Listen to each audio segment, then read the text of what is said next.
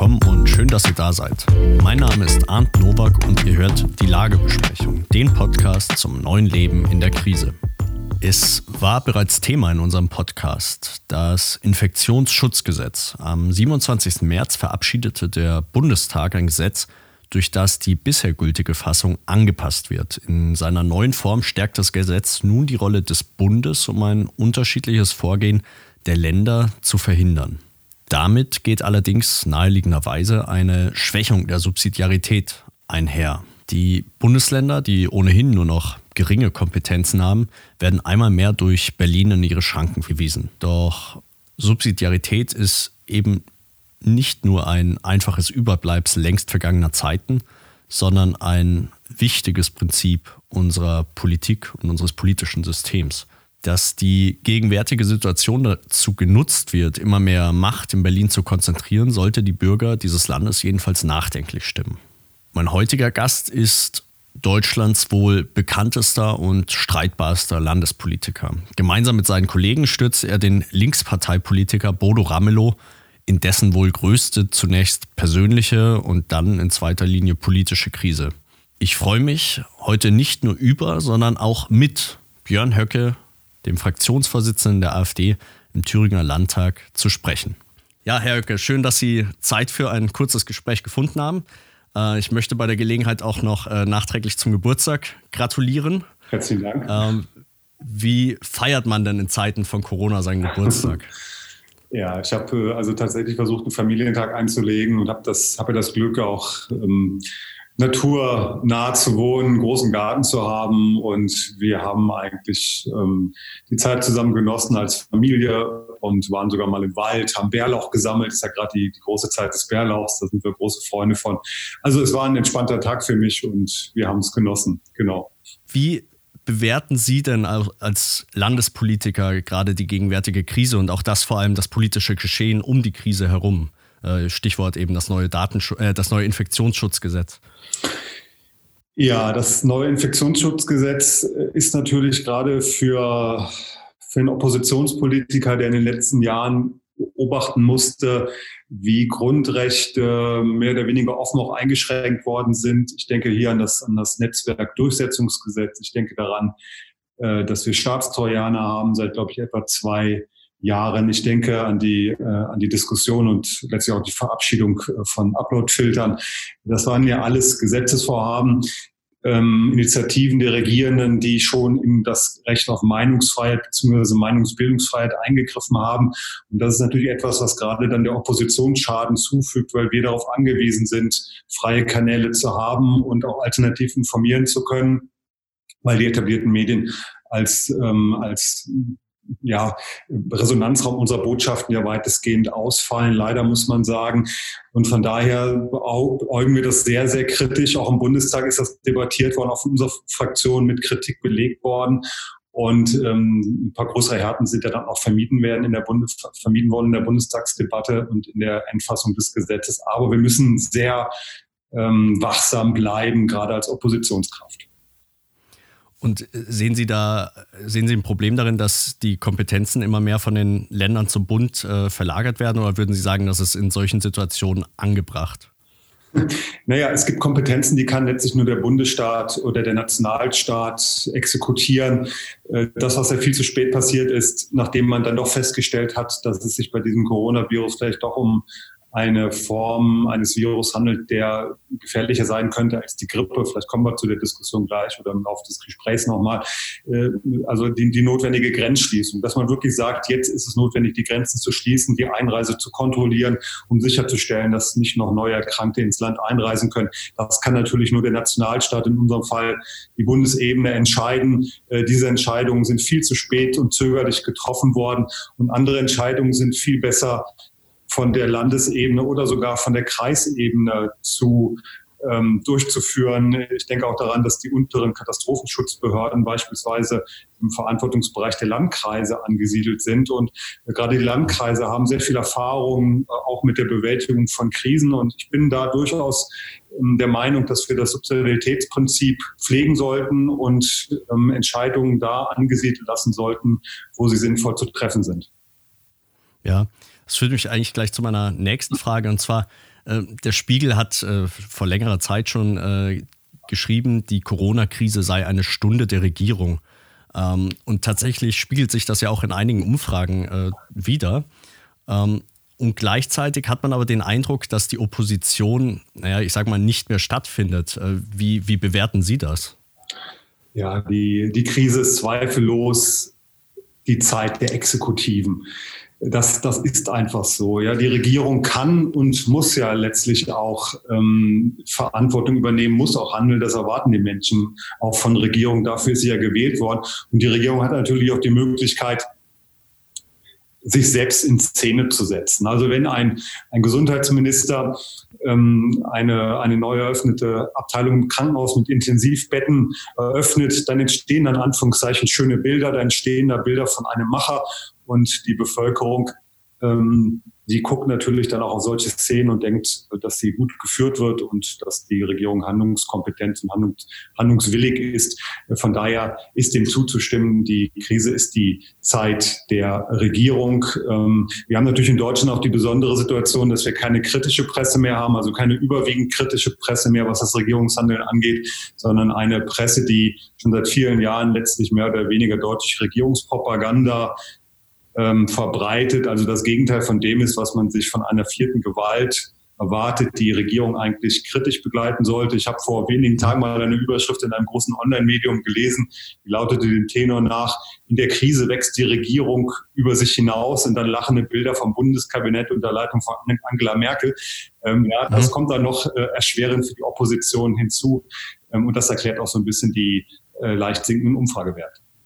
Wie schätzen Sie denn die, die Rolle der AfD ein? Also welche, was, was sollte Ihrer Meinung nach die, die Rolle der AfD in so einer Situation sein?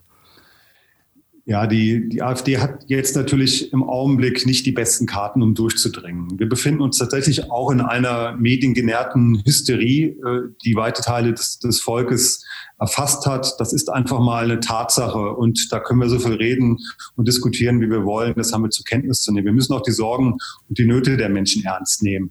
Ähm, wir, wir wissen ja auch nicht genau, wie gefährlich dieses Coronavirus wirklich ist. Also ich bin kein Mediziner, ich bin kein Virologe. Das Einzige, woran ich mich erinnern kann, dass ich in meinem Biologie-Leistungskurs als Schüler mal eine spannende Diskussion hatte, ähm, ob Viren eigentlich Lebewesen sind oder nicht. Das ging dann relativ schnell ins. Ethische über. Ähm, äh, ansonsten bin ich da auch ein Laie wie viele andere Politiker in dem Bereich auch. Es gibt widersprüchliche Meinungen, aber ich denke, dass es grundsätzlich gut ist, wenn man äh, dieses Virus ernst nimmt. Das, was wir kritisieren, was wir auch kritisiert haben als AfD auch im Bundestag, ist ja, dass die Regierung viel zu spät gehandelt hat. Also zunächst wurde diese Krise und dieses Virus bagatellisiert als es in China ausbrach und äh, viel zu spät sind dann auch die Maßnahmen getroffen worden, wie beispielsweise Grenzkontrollen dass die dann die, die ähm, zumindest die Verbreitung durch Neuankömmlinge in Deutschland ähm, verhindert hat oder vermindert hat. Das gilt es mhm. immer wieder zu kritisieren. Ich kann mich an die letzte Bundestagsdebatte erinnern, wo Alexander Gauland eine sehr gute Rede gehalten hat. In seiner Rede hat Alexander Gauland auf eine große Studie des Robert-Koch-Instituts hingewiesen, die 2012 veröffentlicht worden ist und die die Bundesregierung damals 2013 dann in den Bundestag eingebracht hat und erläutert hat.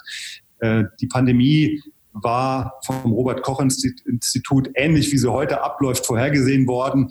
Passiert ist von Regierungsseite in den Jahren danach nichts, um die Bevölkerung, um das Land sicherer zu machen gegen solche Pandemieereignisse. Alles das haben wir schon kritisiert, aber wir dringen medial eben nicht durch. Und deswegen wird erst die Zeit der, des großen Aufarbeitens, die Zeit, wenn die Rechnung gelegt wird, und die wird in einigen Monaten kommen, dann die Zeit der Opposition sein. Also ich habe den Eindruck, dass zum Beispiel so Themen wie Globalisierungskritik derzeit gar nicht stattfinden, obwohl eigentlich genau das ja, äh, ja in der derzeitigen Situation angebracht wäre, auch mal diese ganzen internationalen Wirtschaftsbeziehungen äh, und Verstrebungen mal zu hinterfragen. Ja, das, das sehe ich ganz genauso. Es ist ja wirklich beängstigend, wie diese Krise und die Maßnahmen, die mit dieser Krise verbunden sind, unsere Wirtschaft niederdrückt. Wir haben hier jeden Morgen hier eine Corona-Lage auch im Landtag. Wir kriegen die aktuellen Zahlen, nicht nur was die Infizierten und was die Toten dieses Virus angeht, sondern auch was die Auswirkungen auf die Wirtschaft angeht. Äh, die Innenstädte, die vorher schon gerade im, im ländlichen Bereich, im kleinstädtischen Bereich Thürings äh, relativ ausgestorben waren, was die Einzelhandelsaktivitäten angeht, die liegen jetzt natürlich vollkommen äh, da nieder und wenig, wenige Geschäfte werden sich regenerieren können. Gerade die Bereiche der Wirtschaft, die vom Tagesgeschäft abhängen, also die Gastronomie, vor allen Dingen der mhm. Tourismusbereich, der in Thüringen eine große Rolle spielt, äh, der wird wahrscheinlich einen großen Teil nicht wieder auferstehen können nach der Krise. Das sind besorgniserregende Entwicklungen. Äh, die wir hier im Land Thüringen haben, die wir auch thematisieren und wo wir auch entsprechende äh, Hilfen für diese Wirtschaftszweige fordern. Und gleichzeitig bereiten wir jetzt schon Kampagnen vor, um die Bevölkerung auch darüber aufzuklären, ähm, inwiefern auch die falsch angelegte Globalisierung der letzten Jahre und Jahrzehnte dazu geführt hat, dass dieses Land wahrscheinlich schlecht aus dieser Krise rauskommt, wenn Wirtschafts-, wenn Wertschöpfungsketten nach Asien verlegt werden, wenn wirkliche Wirtschaftszweige, die der Daseinsvorsorge der Bevölkerung dienen, gerade in der Medizintechnik und in der Wirkstoffproduktion zu 80 Prozent außerhalb Europas stattfinden durch diese Globalisierung und der Staat dann eben nicht mehr in der Lage ist, seine Bevölkerung wirksam zu schützen und auch wieder dann zu heilen. Ähm, das sind natürlich Anlässe, um über verfehlte Globalisierung nachzudenken und die zu thematisieren. Und das werden wir in den nächsten Wochen und Monaten auch mit Kampagnen tun. Mhm. Auch Thema Globalisierung in gewisser Weise. Die EU zum Beispiel findet ja auch nicht mehr statt. Also man hört von, also abgesehen von Videos, wie man sich richtig die Hände wäscht, habe ich jetzt nicht mehr viel gehört. Äh, könnte das jetzt, könnte die Krise auch der, der Anfang vom Ende der, der EU sein? Ja, also die, die Krise ist nicht nur die Zeit der Exekutive, sondern auch der Nationalstaaten. Das hat sich deutlich gezeigt. Ähm, ich gehe jetzt gerade mal in meinen Gedanken nach Italien, wo die Corona-Krise ja besonders schwere Auswirkungen gehabt hat. Ähm, dort erleben wir gerade ja, den, den, den, den Aufbruch oder zumindest äh, den, den Durchbruch eines, eines sehr vitalen Patriotismus. Die Italiener schwenken ihre Nationalflagge, sie singen morgens vom Balkon aus ihre Nationalhymne. Ähm, dort werden auch EU-Flaggen verbrannt. Man erkennt das eigentlich nur der Nationalstaat handlungsfähig ist, gerade in Krisensituationen, dass der Nationalstaat nicht nur der Ort von, von, von Demokratie und von Solidarität ist, sondern auch der Ort des, des Schutzes durch eine größere Gemeinschaft und durch funktionsfähige staatliche Institutionen und dass diese EU zwar medial aufgeblasen war und, äh, und als, als Staatenbund sich schon gefühlt hat oder als Bundesstaat sich schon gefühlt hat, aber letztlich handlungsunfähig ist, wenn es darauf ankommt. Jetzt versucht man auf EU-Seite panisch irgendwie doch Handlungsfähigkeit zu suggerieren. Große Hilfspakete werden geschnürt und Eurobonds werden diskutiert. Äh, alles das müssen wir ganz genau beobachten. Ja, der Nationalstaat steht vor einer großen Renaissance. Ja, äh, ich möchte jetzt vom, vom ganz Großen äh, direkt wieder ins relativ Kleine kommen. Äh, es beschäftigt uns ja eben nicht nur die Corona-Krise. Äh, auch die AfD kann sich trotz allem äh, in den ersten drei Monaten dieses Jahres nicht über mangelnde Medienpräsenz beschweren. Ähm, und ich sag mal, mit dem Coup in Thüringen, der ja zur Abwahl von Bodo Ramelow geführt hat, tragen Sie ja und Ihre Kollegen da natürlich auch in, in Anführungszeichen natürlich eine gewisse Mitschuld mit.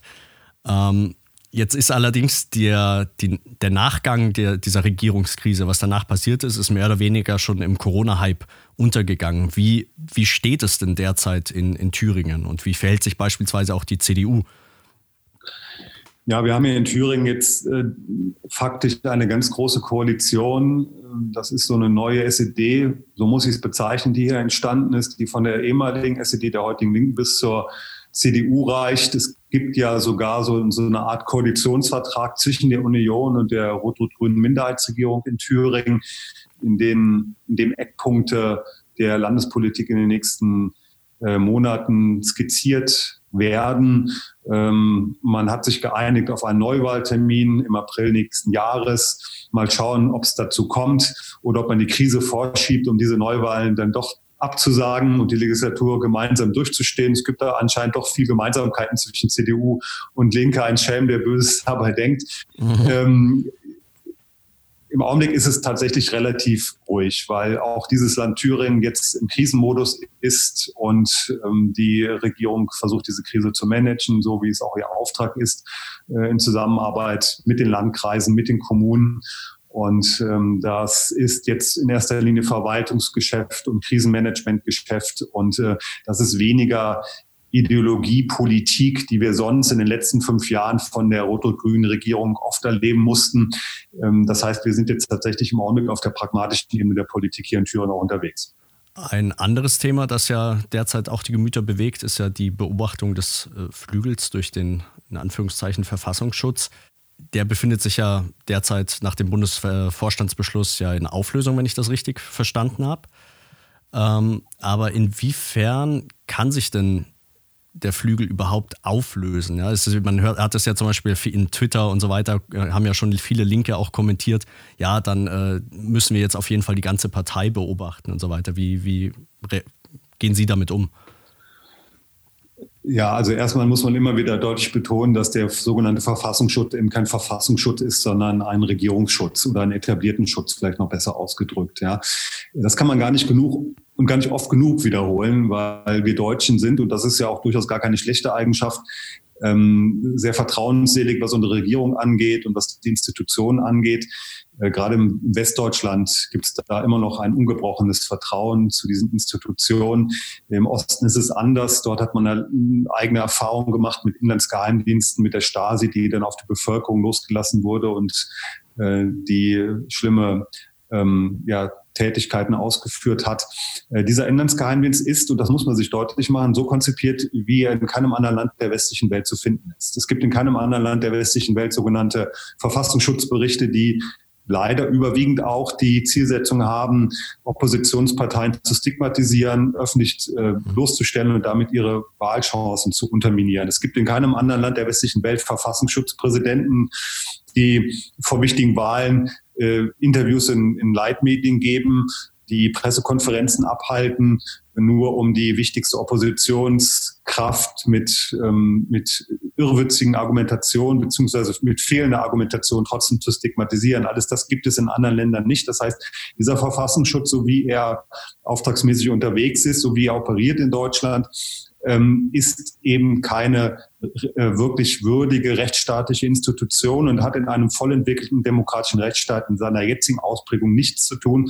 Er ist dringend reformbedürftig und das wäre auch ein Ziel unserer Politik, dass diese Institution reformiert wird und nicht mehr missbraucht werden kann. Ähm, ja, der Verfassungsschutz wird gegen uns in Stellung gebracht und das ist unangenehm, das wissen wir. Ähm, der Flügel ist unter Beobachtung oder ist in den Fokus geraten. Äh, der Flügel ist ein loses Netzwerk in der Partei. Noch gibt es den Flügel, aber er hatte niemals eine Organisation. Das heißt, man kann ihn nicht auflösen, weil er niemals formalisiert war. Äh, es gab eine oder es gibt noch eine Facebook-Seite, eine Website, äh, das wahr ist. Das kann man natürlich abstellen. Ansonsten ist der Flügel ein Netzwerk wie ähm, es solche in jeder anderen Partei und sicherlich auch in der AfD noch an anderen Orten ähm, gibt.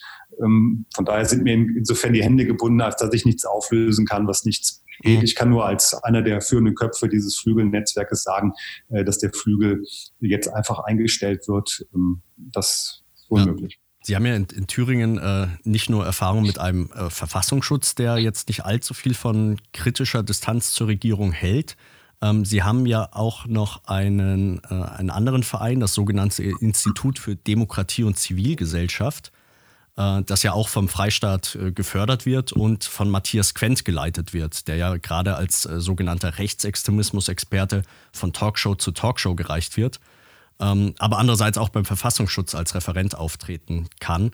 Ähm, dabei findet auch keinerlei, wird auch nicht erwähnt, dass er früher mal Mitarbeiter der äh, Linksparteipolitikerin äh, Katharina König-Preuß war.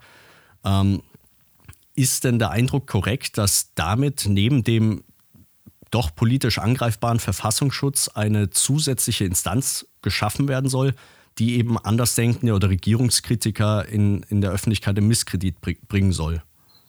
Also diese Einschätzung ist vollkommen richtig. Wir haben äh, diese Institution in einem Sonderplenum 2016 als AfD-Fraktion auch scharf angegriffen. Dieses Sonderplenum haben wir beantragt.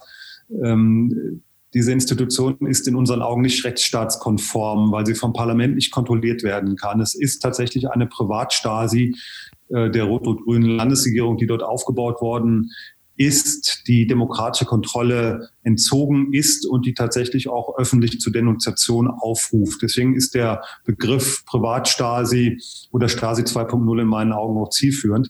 Sie haben die personellen Verquickungen schon offengelegt. Genauso ist es. Wir haben hier Mitarbeiter, die ganz klar dem linksextremen Spektrum zugerechnet werden können. Und die referieren jetzt beim sogenannten Verfassungsschutz ein Schelm, der Böses dabei denkt. Das ist die Lage in Thüringen. Das ist die Lage in Deutschland. Ähm, Ergebnis auch eines jahrzehntelangen Kampfs gegen Rechts, der hier in Thüringen, das muss man natürlich auch wissen, unter Christine Lieberknecht, einer CDU-Ministerpräsidentin, begonnen wurde und der mittlerweile mit über fünf Millionen Euro nur für das Landesprogramm ausgestattet ist. Wir haben in den letzten Jahren aufklären können als Landtagsfraktion, dass viel Geld in linksextreme Strukturen geflossen ist und mit diesem Programm gegen rechts tatsächlich ähm, ein linksextremer Sumpf genährt worden ist und die Auswirkungen äh, dieses Näherungsprozesses, den durfte ja auch die FDP und der FDP-Mann Thomas Kemmerich, der ja kurzzeitig Ministerpräsident war, beziehungsweise seine Familie am eigenen Leibe erfahren. Es gab Morddrohungen, die Antifa äh, marschierte auf. Ähm, viele FDP-Wahlkreisbüros in ganz Deutschland wurden angegriffen von der Antifa. Äh, die FDP wurde als Nazi-Partei diffamiert. Äh, das äh, ist dieser dann gut genährte und dann losgelassene linksextreme Mob, der dort ins Gleis gestellt wurde unter Billigung des politischen Establishments. Ja, das ist das Ergebnis des Kampfs gegen Rechts, der eigentlich ein Kampf gegen das Recht ist und ein Kampf gegen die bürgerlichen Werte ist. Und das ist etwas, was überwunden werden muss. Ja, was mir besonders aufgefallen ist, dass ja im, im Zuge dieser Thüringen, äh, der Thüringer Regierungskrise ähm, die ja in erster Linie eine Krise der, der Linkspartei war oder von Bodo Ramelow persönlich, ähm, dass es immer wieder hieß, ja, die Linkspartei in Thüringen ist ja eigentlich nicht so wie die Linkspartei sonst und Bodo Ramelow ist ja keiner, äh, der sich mit anderen seinen Genossen irgendwie, also der mit denen vergleichbar wäre. Ähm, wie, wie, ist, wie, wie ist das? Äh, kann man das so sehen? Naja, Bodo Ramelow gibt sich nach außen natürlich präsidial. Das ist ein Mann, der liebt das Amt. Ja, und ich meine, ich muss jetzt hier nicht an einzelne Fernsehsendungen erinnern, in denen er nach der Wahl oder zwischen seinen Wahlen auftreten durfte. Er brauchte ja sechs Anläufe, um Ministerpräsident zu werden, ähm, Anfang dieses Jahres. Äh, er spielte ja da die beleidigte Leberwurst und machte doch sehr deutlich, äh, wie sehr er dieses Amt liebt. Das heißt, das ist ein Mann, der der auch zur Selbstdarstellung neigt, der in meinen Augen auch, auch eine narzisstische Ader hat und der, der es einfach liebt zu, zu präsentieren und wahrgenommen zu werden. Ich muss das jetzt einfach mal so salopp jetzt so analysieren. Und das ist natürlich nicht der, der die, der die ideologische Arbeit macht. Die ideologische Arbeit in Thüringen macht ähm, der Staatskanzleiminister Hoff. Äh, das ist der Denker, das ist der Theoretiker, und ähm, die Linksfraktion im Thüringer Landtag ist, und einen Namen haben Sie ja schon genannt, Katharina König-Kreuz, Steffen Bittes und andere aufs engste mit dem Linksextremismus verwoben. Das ist ähm, auch nachweisbar. Es gibt enge Kontakte zur Roten Hilfe und so weiter. Alles das ist mittlerweile aufgedeckt worden in den letzten Jahren. Äh, Thüringen ist unter Rot-Rot-Grün zu einem Linksstaat geworden. Wir haben äh, eine ganz ungute Tendenz. Gerade eben sind die Zahlen rausgekommen, was die Entwicklung des Linksextremismus angeht. Also die Verdopplung der linksextremistischen Straftaten spricht da, glaube ich, eine deutliche Sprache hier in Thüringen. Also ähm, Rot-Rot-Grün hat dafür gesorgt, dass die Linken und die Linksextremen in Thüringen Narrenfreiheit haben und dass der Rechtsstaat äh, stark gelitten hat. Würden Sie mir äh, zum Abschluss und unseren Hörern nochmal verraten, was äh, der Herr Ramelow, Sie hatten ja nach der, äh, nachdem Sie ihm zur Wahl gratulieren wollten, er Ihnen den Handschlag verweigert hat, äh, ja doch ein ziemlich langes und äh, scheinbar intensives Gespräch, das ich auch äh, live im Fernsehen mitverfolgt habe. Ähm, was hat er Ihnen da denn gesagt? Also erstmal möchte ich an der Stelle nochmal betonen, dass es für mich als Parlamentarier, der den Parlamentarismus auch sehr ernst nimmt und auch pflegt, eine Selbstverständlichkeit ist, dass man nach einer zweifellos formal korrekt abgelaufenen Wahl, die natürlich nicht das gewünschte Ergebnis gebracht hat, die aber trotzdem anzuerkennen ist, dann als Zeichen des Anerkennens dem neuen Amtsinhaber die Hand reicht. Das ist für mich ein Teil des abendländischen Manierenkanons, ich will mich mal so ausdrücken, und Teil auch der gelebten parlamentarischen Kultur, dass er meinen Handschlag aus, äh, ausgeschlagen hat. Äh, das zeigt einiges über das Parlamentarismus und das Demokratieverständnis von Bodo Ramelow. Ähm, ich wollte ihm also gratulieren, um zu zeigen, ich erkenne Ihre Wahl an. In der Diskussion oder dem kurzen Gespräch, das wir dann geführt haben, ging es vor allen Dingen darum, dass ich das thematisiert habe, dass er mir den Handschlag verweigert hat. Er hat versucht, sich äh, zu verteidigen. Ich habe ihm gesagt, dass er der Ministerpräsident aller Thüringer ist, dass er das gerade in einer Rede kurz zuvor nochmal betont hat und dass wir hier und ich als Fraktionsvorsitzender einer Fraktion, die fast 25 Prozent der Thüringer repräsentiert, ein Recht darauf hätte, genauso behandelt zu werden wie alle anderen auch. Dass er auch mein Ministerpräsident ist, das habe ich ihm mit auf den Weg gegeben. Das war so im Grunde der Tenor äh, meines Redebeitrags Bodo Ramelow gegenüber. Ah ja.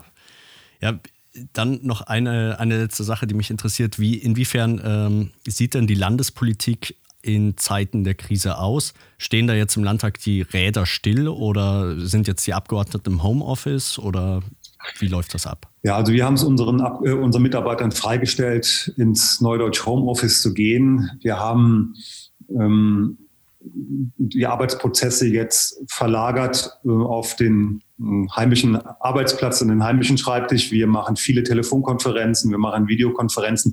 Man kann relativ viel gut kompensieren durch die, durch die modernen Möglichkeiten, die es gibt.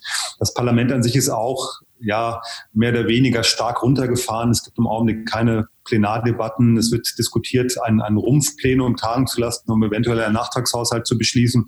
Das heißt, dass dann nur noch die Hälfte oder ein Drittel der Abgeordneten zusammenkommt, um die, um die notwendigen Sicherheitsabstände sicherzustellen.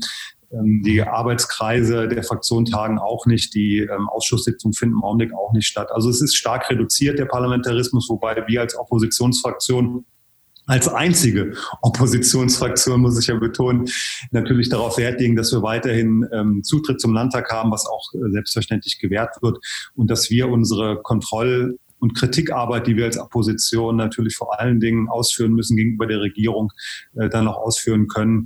Äh, das heißt, die Arbeit geht für die Opposition weiter, auch wenn sie stellenweise verlagert ist. Ja.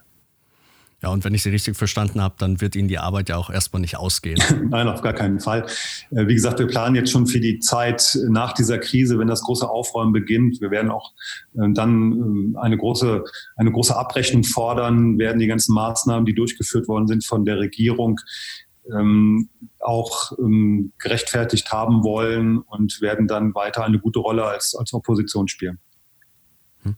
Eine Frage, die mich, das ist meine, meine Abschlussfrage, ähm, die mich interessiert, ist, welche, also Sie hatten die Medien schon mal angesprochen, welche Erwartungen haben Sie an eine alternative Medienlandschaft und äh, wie könnte man die Medienlandschaft ein wenig breiter und vielfältiger gestalten? Ja, es ist bedauerlich. Man, ich bin ja so, bin ja einer, der besonders ähm, viel angegriffen wird von den Medien, von etablierten Medien. Ähm, es ist ja mittlerweile schon so weit gediehen, dass man mir letztlich mal Menschsein abspricht. Ich denke jetzt nochmal an einen letzten Spiegeltitel, den ich jetzt nochmal in Erinnerung rufen möchte. Ähm, das ist eine ganz ungute Tendenz in der Berichterstattung mhm. über die einzige Oppositionskraft im, im Land. Wir haben tatsächlich keine funktionierende vierte Gewalt mehr, sondern wir haben etablierte Medien, die vor allen Dingen Regierungspropaganda betreiben. Wir haben ein, ein politisch-mediales Establishment in diesem Land, das in den letzten Jahrzehnten zu einer Funde-Gemeinschaft zusammengewachsen ist. Das müssen wir einfach mal als Faktum so zur Kenntnis nehmen. Und deswegen sind wir gut beraten als AfD und als AfD-Politiker, die alternativen Medien stark zu machen. Ich selbst tue das. Ich gebe praktisch gar keine Interviews mehr etablierten Medien, weil ich einfach die Erfahrung machen musste, dass etablierte Journalisten oftmals, nicht immer, aber oftmals eigentlich nur noch ein ähm, ein Zerstörungsinteresse haben und kein Erkenntnisinteresse mehr. Und ich versuche ganz bewusst auch etablierte äh, alternative Medien zu fördern, indem ich Informationen äh, früher gebe, also einen zeitlichen Vorsprung den alternativen Medien gebe oder Exklusivinterviews mhm. gebe, sodass äh, die, die alternativen Medien auch die Möglichkeit haben, diese exklusive Information zu vermarkten. Ich glaube, nur so geht es. Wir müssen die eigenen Strukturen, auch die eigenen Medienstrukturen unterstützen durch Privilegierung. Das ist so ein schönes Schlusswort. Herr Höcke, ich danke Ihnen sehr für das Gespräch. Ich danke auch, und, Herr Novak. Und ja, ich wünsche Ihnen alles Gute. Ihnen auch. Vielen Dank. So, liebe Zuhörer, das war Björn Höcke, Fraktionsvorsitzender der AfD im Thüringer Landtag. Schön, dass ihr dabei wart und wir hören uns zur nächsten Lagebesprechung.